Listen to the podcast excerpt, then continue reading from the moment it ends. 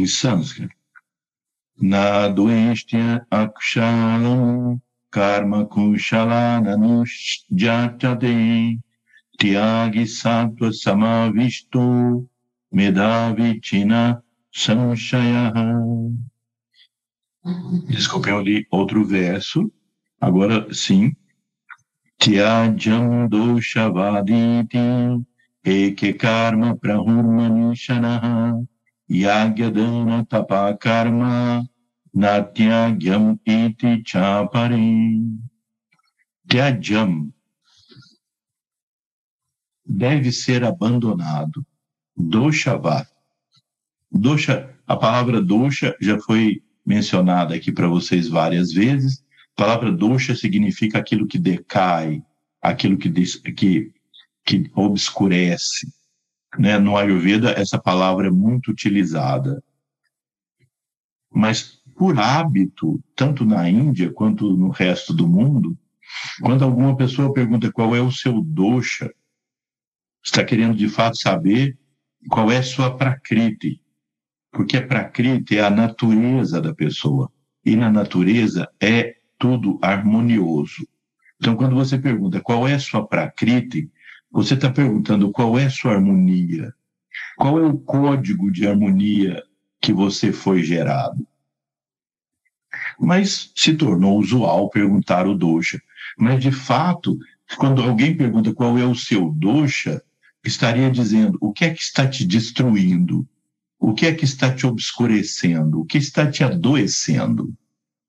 Porque essas três grandes forças metabólicas em nós, Vata, Pitta e Kapha, do Ayurveda, elas são melhor percebidas quando em estado de desarmonia, provocando os desequilíbrios e, consequentemente, as doenças. Fica mais perceptível quando elas estão em desequilíbrio ah, e provocando doenças. Mas aqui então Sri Krishna usa doshavat, ou seja, aquilo que é negativo, aquilo que obscurece. Iti, então, e que alguns karma, ações, prahuhu, declaram manishinaha, aquele que conhece, aquele que é instruído. Yagya, que é o sacrifício, dana, a caridade, tapas, a austeridade, karma, os atos, na, nunca, tyagyam, deveriam ser abandonados. Iti, este, cha, então, apare, outros. Então, colocando isso na ordem fácil de nós entendermos, né? então ele diz: alguns sábios, algumas pessoas espiritualmente esclarecidas, declaram que qualquer tipo de ação deveria ser evitada. Mencionei para vocês aquilo que era o Sankhya original de Kapila Muni, né? A filosofia original Sankhya de Kapila Muni, o Sankhya ortodoxo, um dos seis darshanas, que é baseado no texto Sankhya Sutra, escrito por Kapila Muni, e depois o seu discípulo uh, Ishvara Krishna, que não é o Senhor Krishna, é outro Krishna, Ishvara Krishna, escreveu Sankhya. Hoje você pode encontrar esses dois textos, quase sempre as edições são dos dois juntos, porque fica muito mais, ou muito mais possível entender, eu não diria fácil, muito mais possível entender quando você estuda, então, o Sankhya Sutra e com o comentário de Ishvara Krishna, que é o Sankhya Karika. Daí, então, veio a filosofia Sankhya ortodoxa. A filosofia Sankhya que se estuda hoje, que se menciona hoje, inclusive como base filosófica do Ayurveda, não é puramente a filosofia Sankhya ortodoxa de Kapila Muni é uma filosofia Sankhya que foi se moldando, se adaptando com o tempo. E que Sri Krishna, na Gita, fecha todo esse conceito do Sankhya associando com o Yoga. Então, se nós vemos no Sankhya de Kapila Muni, nós vamos ver um incentivo ao abandono da ação. Enquanto eu disse o sistema Mimamsa, o sistema Mimamsa também um dos seis sistemas ortodoxos eh, da filosofia da, da, do sistema védico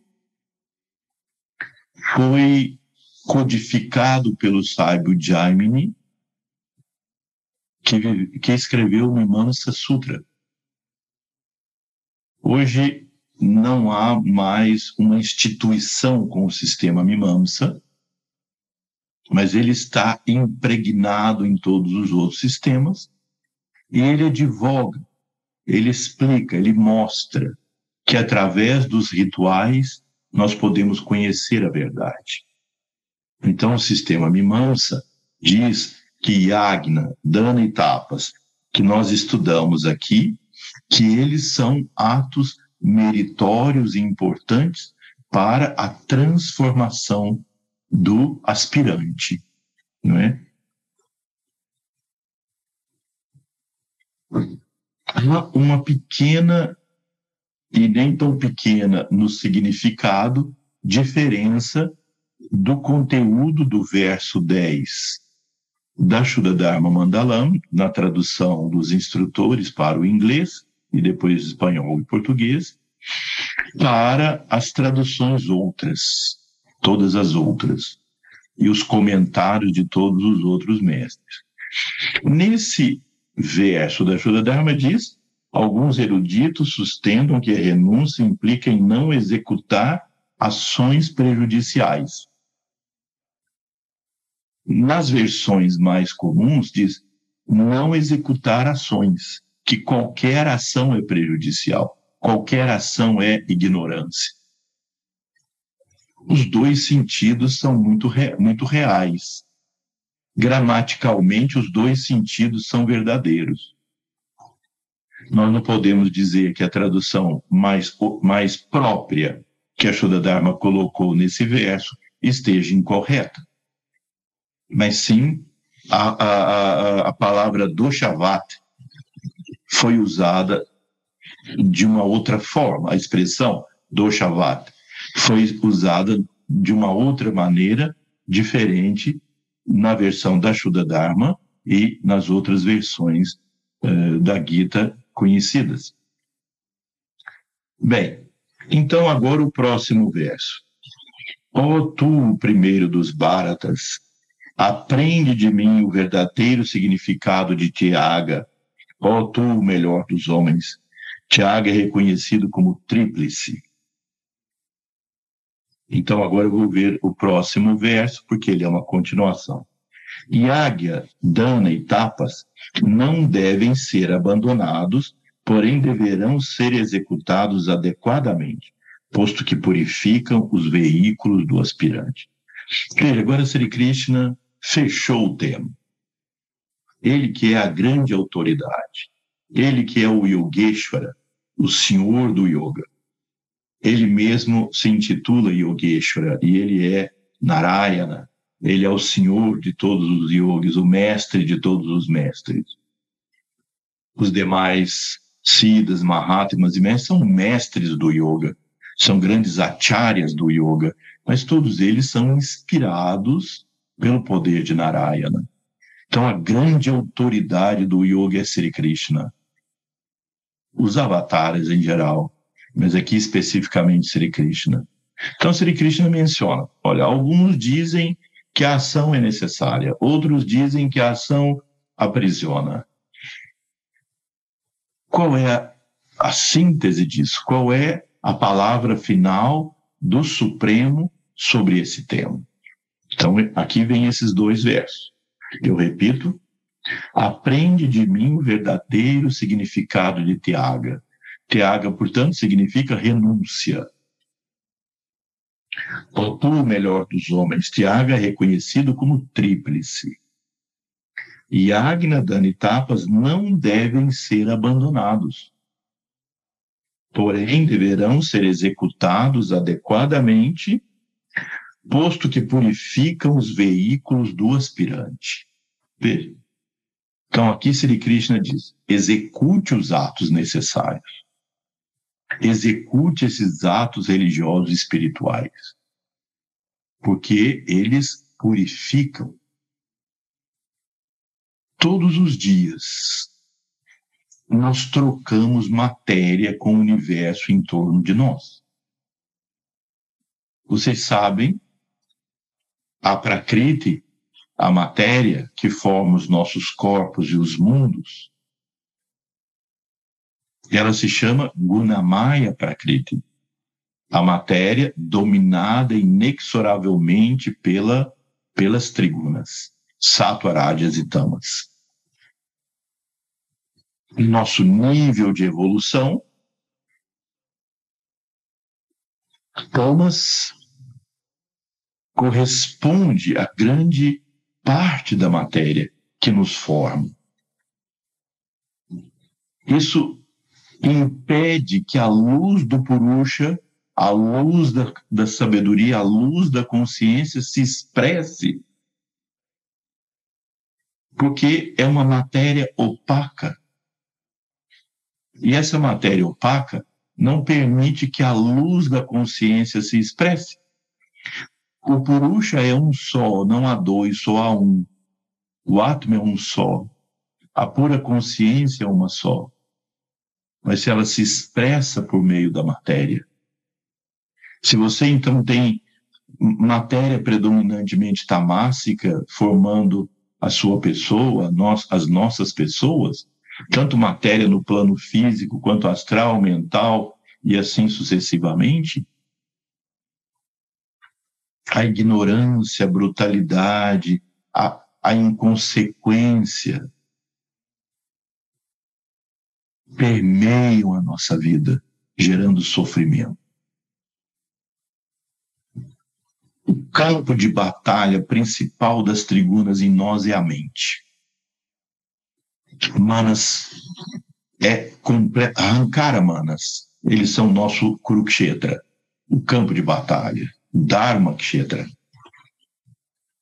Então, tudo isso da Gita simboliza os trigunas na nossa mente. Quando Tamas predomina, predomina então a inconsequência, a brutalidade, a falta de percepção. Isso nos leva inexoravelmente ao sofrimento.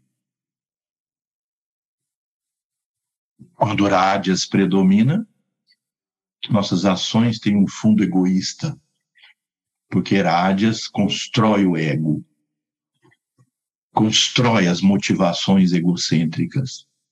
Então não entendam Rádias com inquietação física e mental. Rádias é um nível de inteligência superior a Tamas. A percepção é mais clara do que Tamas mas as motivações são egoístas. E sato é clareza mental, compreensão, clareza de entendimento, pureza de coração, pureza das motivações.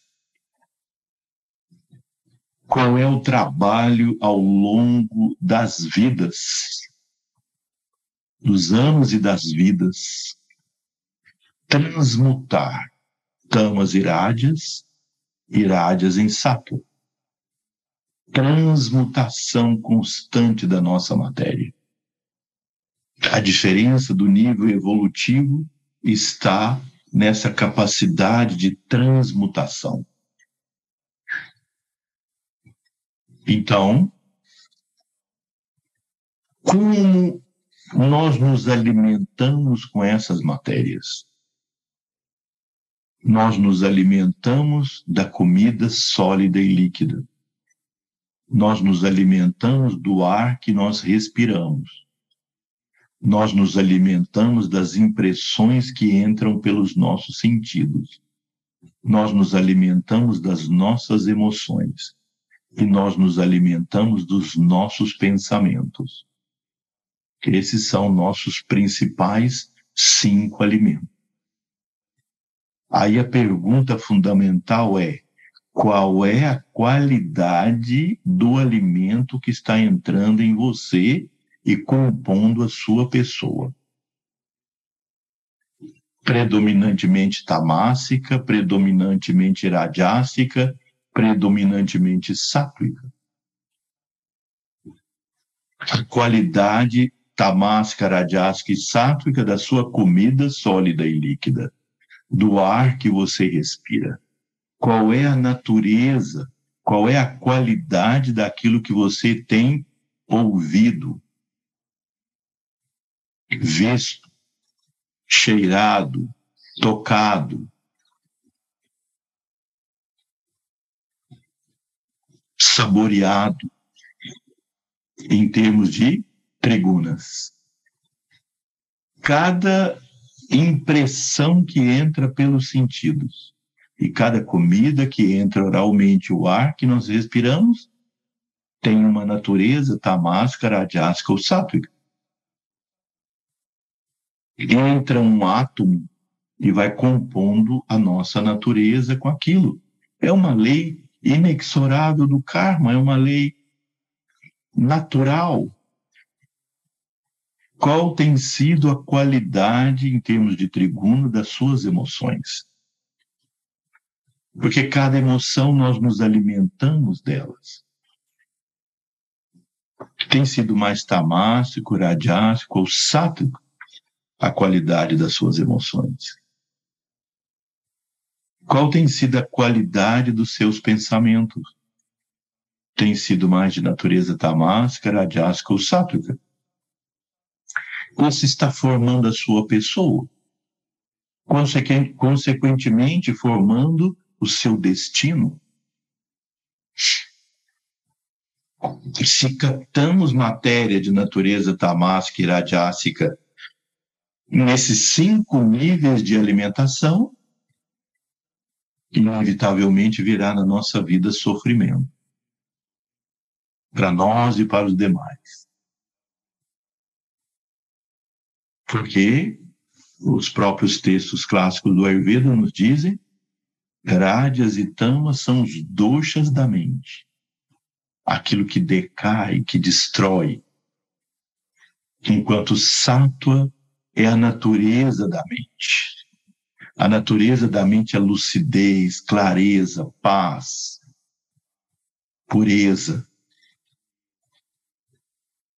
Então, qual é o trabalho do yogi?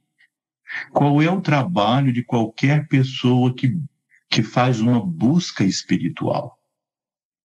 O trabalho é incrementar sátua, consequentemente reduzir rádias e tamas.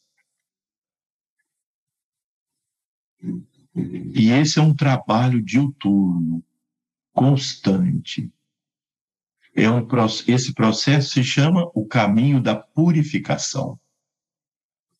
Eu já mencionei para vocês aqui nos nossos primeiros estudos que no caminho espiritual nós temos três fases. A primeira fase é o caminho de purificação. Transformar tamas irádias, irádias em sattva. com certa quantidade de sátua na nossa natureza, nós passamos para o segundo caminho, que é o caminho, o segundo degrau nesse caminho, que é o caminho de iluminação. À medida que aumenta sátua na nossa natureza material, nossa consciência fica mais ágil, livre, menos presa nos padrões mentais que nós temos, e ela, consequentemente, assim, mais livre, é capaz de se conectar com sua essência. E aí você começa a ter, então, experiências espirituais reais, contatos diretos com a verdade. E aí vem aquele preceito: conhecerás a verdade e a verdade vos libertará. E aí então nós entramos a partir de experiências espirituais reais, que eu já disse aqui também anteriormente. não se trata de experiências psíquicas, não se trata de visões, percepções de luzes, de formas, de entidades, de forças. Se trata de ver Deus face a face, ter a experiência direta divina. Isso é o que se chama experiência espiritual. Adquiridas algumas dessas experiências espirituais, nós entramos então na terceira fase, que é a do serviço, que é de servir. Já não sou eu que vive, ou não sou eu que vivo, é Deus que vive através de mim. Já não sou eu que faço, é Deus que faz através de mim, como menciona São Paulo. Arjuna, no Mahabharata, representa exatamente essas três fases. Quando ele diz para Sri Krishna, ó oh, Senhor, meu entendimento se desviou pelo corruptor apego pessoal ao fruto da ação, ignorando assim o supremo Dharma que anseio conhecer por ti.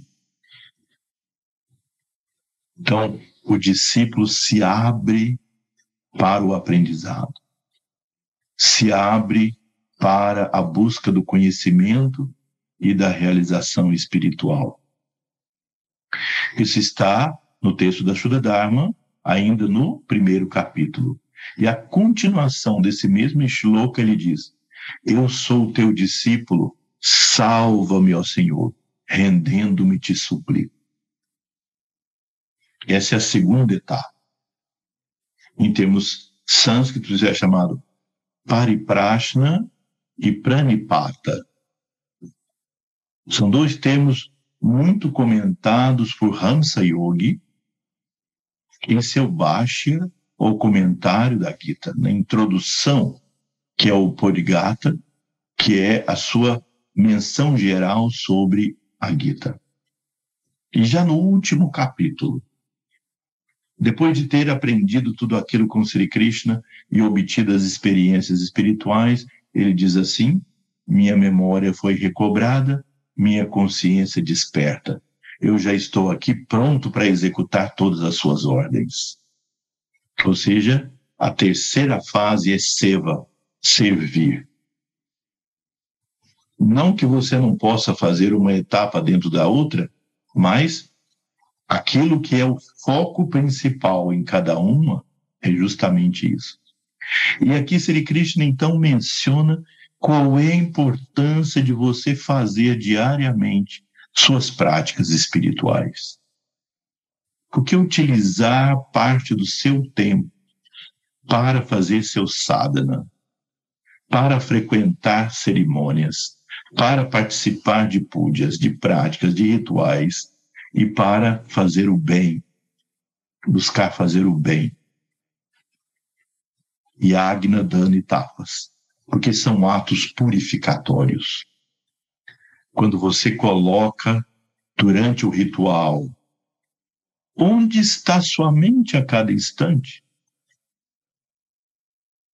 se ela não está disciplinadamente focada numa prática espiritual, ela está circulando por aí, no meio dos pares de opostos, pensando da vida dos outros, pensando no sofrimento seu e fazendo coisas conflitivas, pensando coisas conflitivas e se alimentando de irádias e tamas.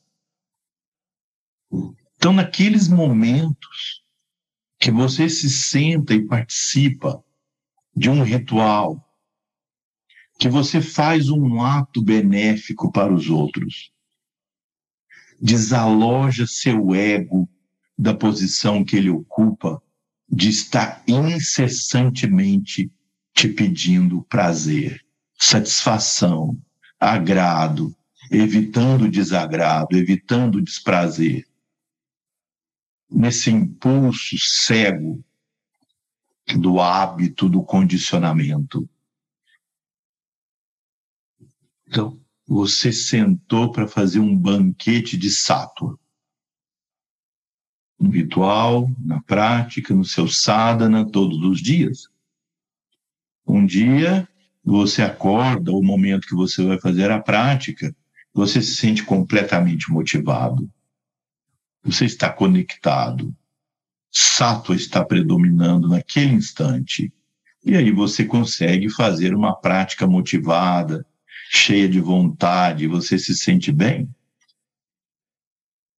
Em outro momento, você vai fazer uma dessas práticas e você começa motivado, mas a mente entra em jogo, entra no conflito e você termina não se sentindo tão bem quanto quando começou. Então, essa prática tem uma natureza mais rajásica. E aquela que você começa perturbado e termina perturbado, ela é tamássica. Mas se você, durante a prática, consegue um momento de um alimento sátrico e vai fazendo isso todos os dias, ao longo da vida, você vai acumulando mais matéria sátrica e isso vai aos poucos transmutando sua natureza. É preciso que a gente seja muito consciente disso, que faça as práticas com consciência, não é?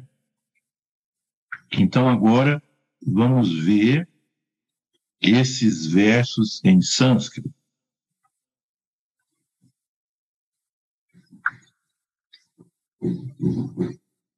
Nishayam Shrinumi Tatra Tyagi Bharata Satama Tyago Hi Purusha Vyagra Tividah Samprakirtita Nishayam, a conclusão. Então, Sri Krishna não dá dúvida. Diga, agora é a conclusão pela autoridade dele. Shrinu, ouça, me, minha, tatra, aquilo, tiague, sobre a renúncia do desejo de desfrutar do resultado da ação. Bharata Satama. Satama significa o melhor dos Bharatas. Né? Família dos Bharatas, os Pandavas, entre eles Arjuna. Então, ó tu o melhor dos Bharatas. Tyagaha, a renúncia do desejo de desfrutar da ação ri. Certamente, Purusha Viagra, Viagra. Esse Viagra significa o tigre. O tigre. Então ele, entre os homens, dizendo a Arjuna, você é o tigre. Corajoso, determinado. Trividaha, as três formas, Samprakirtitaha, declarado. Quem é o herói? Quando aqui Sri Krishna agora fala, chama Arjuna Viagra, quem é o herói? Ele não está dizendo que o herói aqui é aquele que pega a espada o arco e a flecha e sai atirando em todo mundo e mata a maior parte dos guerreiros. Ele está dizendo que o tigre aqui é aquele que tem a coragem de renunciar ao fruto da ação em proveito próprio. É aquele capaz de renunciar à hipnose da vida para alcançar a verdade e a sabedoria. Mas a renúncia deve começar do interior para o exterior. Ou seja, nós falamos no nosso encontro passado sobre o quanto hoje, não é? As coisas se tornam mais simbólicas do que reais. A imagem representa muitas vezes mais do que o conteúdo. Então, há muita imagem de renúncia. As ordens monásticas, todos os conceitos das ordens monásticas, a renúncia sim, simbolizada por marcas que a pessoa tem na, na testa, no cabelo, a, a roupa que veste, o que não veste, como aqueles que vivem em montanhas no Himalaia, em outros lugares na Índia, e que passam cinza, eles ficam completamente nus e passam cinza da cerimônia do fogo no corpo todo. Só podem ser grandes seres, mas essa renúncia é preciso ver se ela é interior, porque o que a renúncia ela é a motivação da motivação. O que que te move a agir dessa ou daquela maneira? Onde você quer chegar? O que é que está te movendo? A motivação é que define sattvarádias e tamas e não exatamente a ação. E não a expressão externa da ação. Uma pessoa pode estar numa cerimônia de olhos fechados em profundo silêncio e ela pode estar meditando profundamente ou dormindo profundamente. Ela pode estar em sato ou em tamas. O símbolo externo parece o mesmo. Então, esse símbolo externo pode ter seu lugar mas isso deve ser do interior da pessoa. Então, Sri Krishna aqui diz: então agora vem a autoridade da minha conclusão. Ó oh, primeiro dos Bharatas, ó oh, o tigre entre os seres humanos.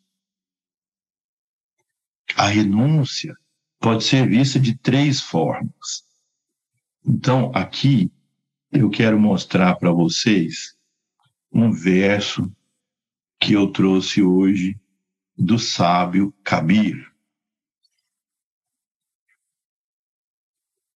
Isso aqui é escrito em, em hindi.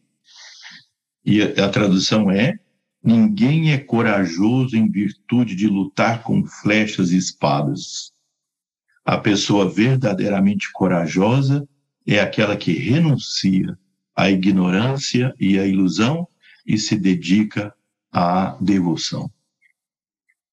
Então, esse é o um ensinamento do grande sábio Kabir, que reforça, diria, para nós, numa linguagem mais ampla, esse ensinamento da coragem que Sri, com a qual Sri Krishna elogiou Arjuna. Coragem daquele que é o tigre espiritual, que tem força interior suficiente para renunciar ao objetivo imediato daquilo que produz prazer e evitar aquilo que produz incômodo em prol daquilo que produz benefício, que harmoniza, que eleva. Depois o próximo. Yagna, dana e tapas não devem ser abandonados. Pronto. Sri Krishna aqui dá a regra, dá a norma, o Dharma. Yagna, Dana e Tapas não devem ser abandonados, porém deverão ser executados adequadamente, posto que purificam os veículos do aspirante. Então, Sri Krishna agora com sua autoridade, diz: faça os atos do seu sadhana, faça a sua prática. Mesmo que um dia você se sinta incômodo no começo dela, porque você está com, em conflito mental, tem problemas, coisas para resolver, está cansado, faça. Você vai ver que na maioria dos momentos da sua prática, ela pode começar assim, mas pela harmonização dos corpos e a sua alimentação com sátua, né? incrementar sátua se chama sátua vajaya. Vajaya significa aumentar, incrementar. Esse é, volto àquele tema das três fases, essa é a nossa missão, essa é a nossa função no sadhana. Aumentar sátua na nossa natureza. Transmutar a nossa natureza tamásica e rajásica numa natureza sátuica. Produzir harmonia interior, paz interior. Os olhos com que veio mundo é a tarefa mais difícil da vida. É a tarefa, repito, mais difícil da vida. Ninguém aqui acha que isso vai acontecer assim, sem esforço. Aí a pergunta é: eu digo, é a tarefa mais difícil da vida. Aí vem a pergunta: qual é a diferença entre o fácil e o difícil. O que é que torna uma coisa fácil e outra coisa difícil? É o grau de investimento, de esforço. Digamos, os textos clássicos do Ayurveda também classificam doenças assim: doenças facilmente curáveis, doenças dificilmente curáveis. O que é uma doença facilmente curável? Do que ela se diferencia de uma doença dificilmente curável. A facilmente curável, pequenos ajustes de hábito, pequenos ajustes da alimentação, alguma coisa do estilo de vida, fácil de ser feito e pronto, a pessoa se curou. Uma doença autolimitada, de curta duração, que não deixa sequela. E a doença dificilmente curável é aquela que vai demandar maior esforço tanto da equipe terapêutica quanto do próprio paciente que está sob o efeito dessa doença. Vai demandar maior esforço, talvez maior tempo, com um risco de deixar alguma sequela. Então, voltando ao nosso tema aqui, qual é a diferença entre o fácil e o difícil? Por que, que eu disse que isso é essa é a tarefa mais difícil da vida? Incrementar sátua e reduzir rádias e tamas, porque isso demanda esforço diuturno. É um esforço da vida. Não há férias, não há fim de semana, não há dia santo, o dia santo é até mais intenso. É um compromisso da vida que não exclui, obviamente, os seus compromissos com a vida. Mas é preciso que você organize a sua vida para que você tenha a possibilidade de executar todos os dias sua prática espiritual. Essa constância vai transformando. Os dias que você não faz, onde esteve sua mente? Nas 24 horas do dia. Você se alimentou disso. Consequentemente, você colocou como parte dos seus corpos, físico e sutis, matéria de natureza tamássica e radiásica. Então, esse caminho da evolução espiritual, da evolução integral da pessoa, é um caminho que exige manter um tônus mental o mais alto possível que você conseguir, ter o mínimo de quedas que você puder ter. E se cair, levanta logo, põe a mente para cima, mantém que não é, quando eu digo a mente para cima, não é um estado de uma euforia de que o mundo é maravilhoso e tudo e tudo conspira a seu favor. Não é essa a ideia. É colocar a consciência conectada à divindade. Seja qual for a forma da divindade pela qual você tem alguma forma de devoção. Amar a Deus sobre todas as coisas e ao próximo como a si mesmo constitui a essência do Sanatana Dharma. É uma lei eterna que nunca vai perder vida, vitalidade e importância. Não é para um povo, para um, um momento, para uma etapa da história, não. Isso é eterno. Então, esse verso Yagnadana tapa karma natyagyam karyam evatat yagnudanam tapasha cheva pavanani manishinam Yagna, sacrifício, dana, a caridade, tapa, austeridade, são ações, karma, na, nunca, Tyagyam, deveriam ser abandonadas, nunca deveriam ser abandonadas.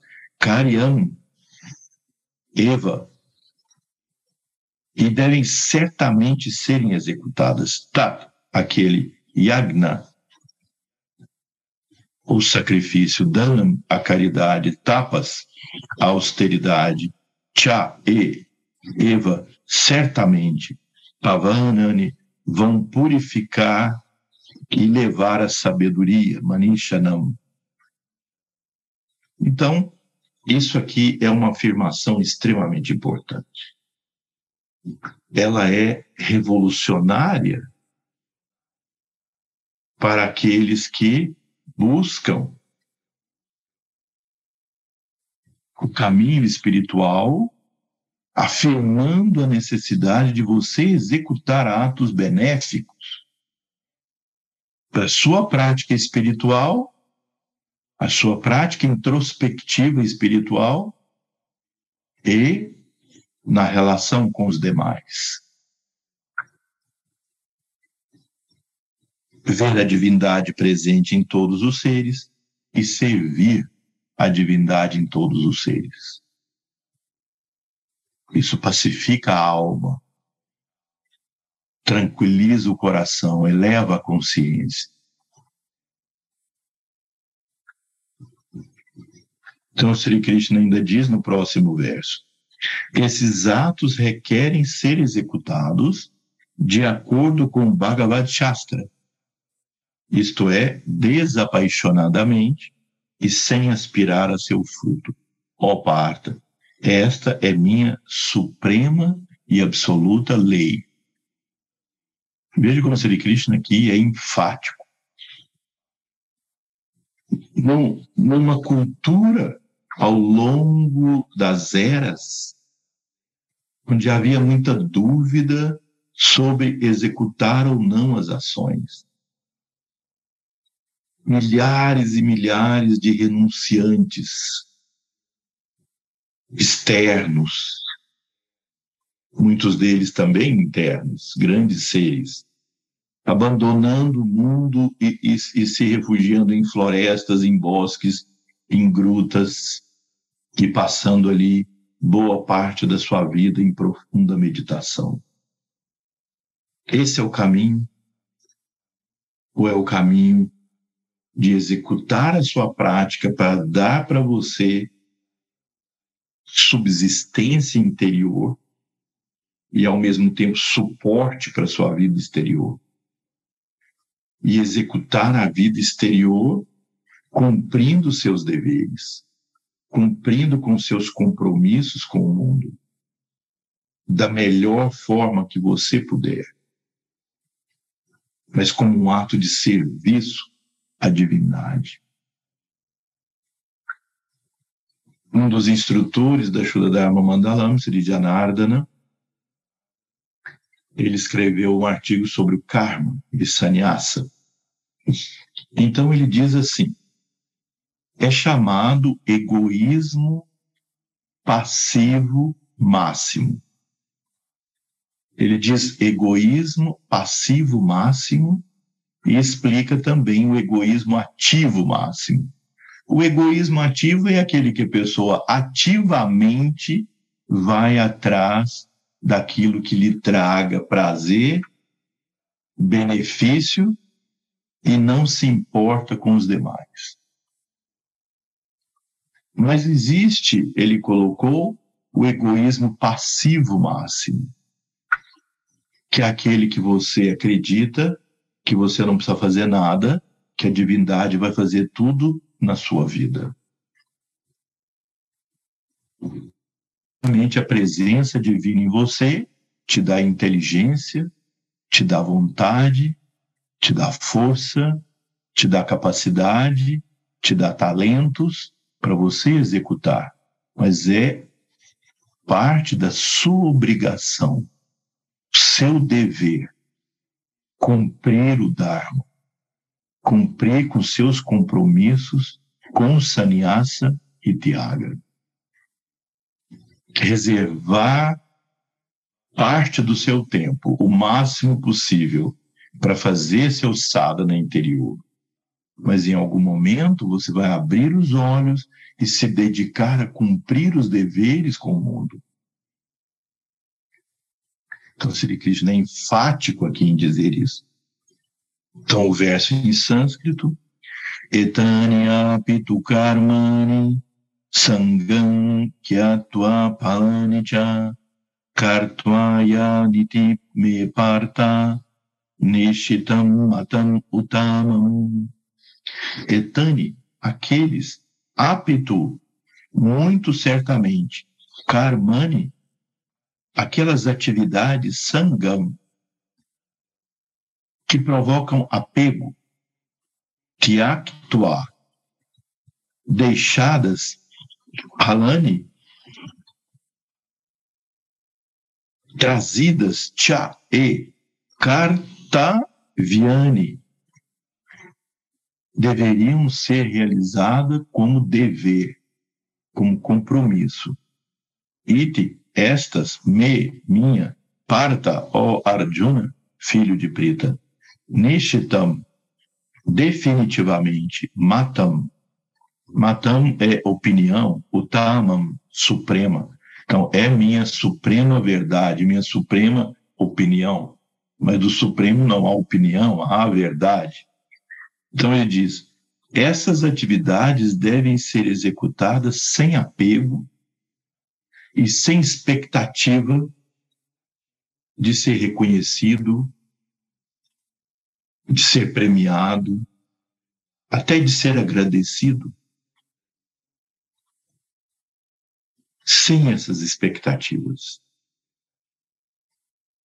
Dar, executar seus deveres, cumprir com seus deveres, cumprir com seu Dharma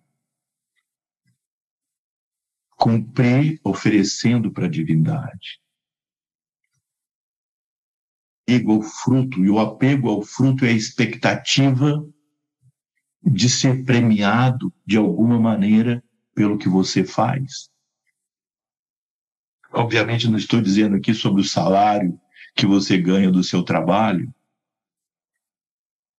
Muitas vezes a expectativa é reconhecimento, agradecimento, reciprocidade. Eu dei, mas eu quero receber no mesmo nível. Ou então, eu paro de dar. Então, esse processo de troca não, não está contido em Sannyasa e Tiaga. Então, Sri Krishna diz, esse é minha, meu definitivo e supremo veredito ó oh, Arjuna. Bem, Então, é, é esse, são esses versos que nós estudamos hoje. São preciosos, são muito importantes, porque tratam do nosso dia a dia, de como nós nos relacionamos com o processo de agir e não agir, fazer ou não fazer. O não fazer é o fazer. O não fazer consome energia. Quando há o impulso de fazer, a, a abstenção da ação consome energia. Cumprir com os deveres. Em, em favor da presença divina em todos os seres. Executar os, os atos religiosos e espirituais, das cerimônias e rituais, da caridade e da austeridade, autodisciplina. Então vamos encerrar nosso estudo de hoje. Coloquem as mãos em Pranamudra. Om Purnamada Purnamidam Purnat Purnamudachyate Purnasya Purnamadaya Purnameva Vashishyate Om Shanti Shanti Shanti. Hari Om. Namastê. Boa noite a todos. Uma boa semana e até nosso próximo encontro.